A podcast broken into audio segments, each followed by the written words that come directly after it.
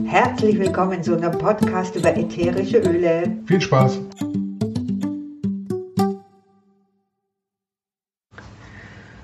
Heute sprechen wir über das, was im ätherischen Öl drin ist.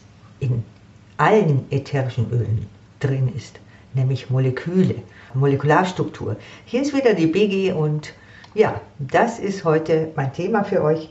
Es geht heute um Terpene. Terpene machen eigentlich die größte Familie natürlicher Produkte aus und sind überall in der Natur anzutreffen. Na klar, denkt man normalerweise nicht darüber nach, wenn man spazieren geht im Wald oder wo auch immer auf der Blumenwiese. Aber Terpene ist eigentlich das Entscheidende. Wenn wir uns an den Chemieunterricht in der Schule erinnern, oder vielleicht haben wir ja auch Chemiker, die zuhören, es geht hier um Kohlenstoff und Wasserstoff. Und die Verbindung aus fünf Kohlenstoffatomen und acht Wasserstoffatomen, das bildet sozusagen eine Einheit. Diese Einheit, also fünf Kohlenstoffatomen und acht Wasserstoffatomen, nennt man C5H8 und hat den Namen bekommen Isopreneinheit. Also eine Isopreneinheit besteht aus fünf Kohlenstoffatomen und acht Wasserstoffatomen. Und wenn man über reine ätherische Öle nachdenkt, also über die Inhaltsstoffe, dann geht es zum Beispiel um Monoterpene und Sesquiterpene. Wenn also eine Isopreneinheit fünf Kohlenstoffatome sind und acht Wasserstoffatome und davon zwei vorhanden sind, also zwei Isopreneinheiten, dann sprechen wir von Monoterpenen. Und weil es zwei Isopreneinheiten sind und man eigentlich die Kohlenstoffatome anschaut, von denen fünf vorhanden ist, wenn es zwei sind, haben wir davon also zehn und deswegen werden die auch einfach als C10 bezeichnet. C für Kohlenstoff. Wenn es drei Isopreneinheiten sind, nennt sich das Sesquiterpene und zwar C15. Also 3 mal 5 Kohlenstoffatome ist 15. Die beiden sind eigentlich das Entscheidende. Es gibt auch noch Triterpene, also C30, 6 Isopreneinheiten oder Tetraterpene, C40, 8 Isopreneinheiten. Aber von denen will ich heute gar nicht mehr sprechen. Ich möchte mich heute konzentrieren auf die Monoterpene und die Sesquiterpene.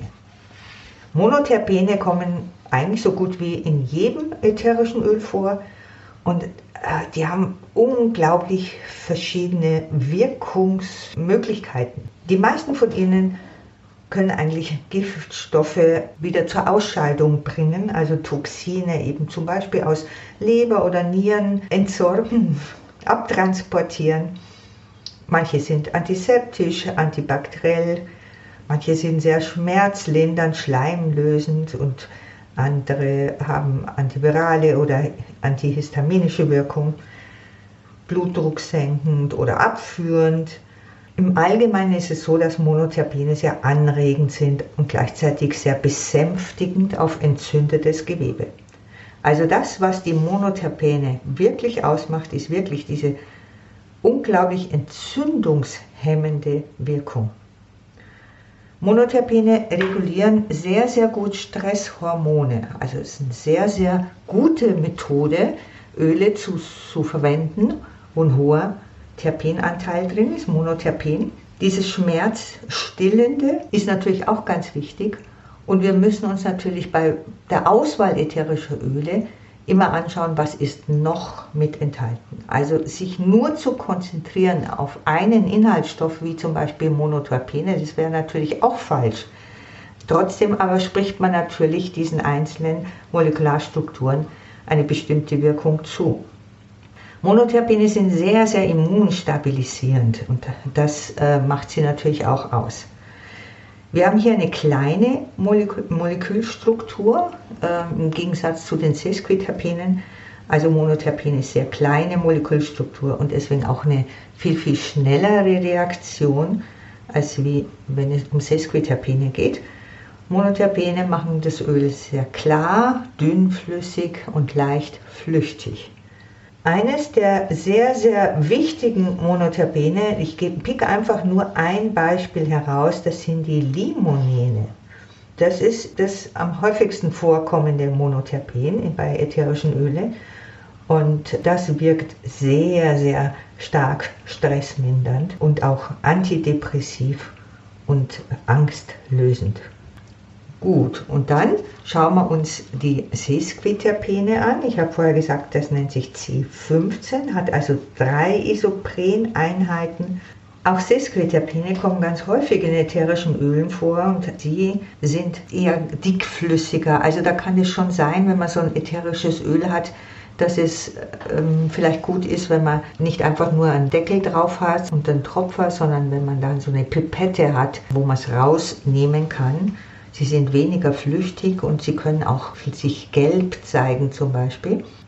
Da ist eine sehr, sehr ausgleichende Wirkung auf Sympathikus und Parasympathikus, also Regulation der beiden.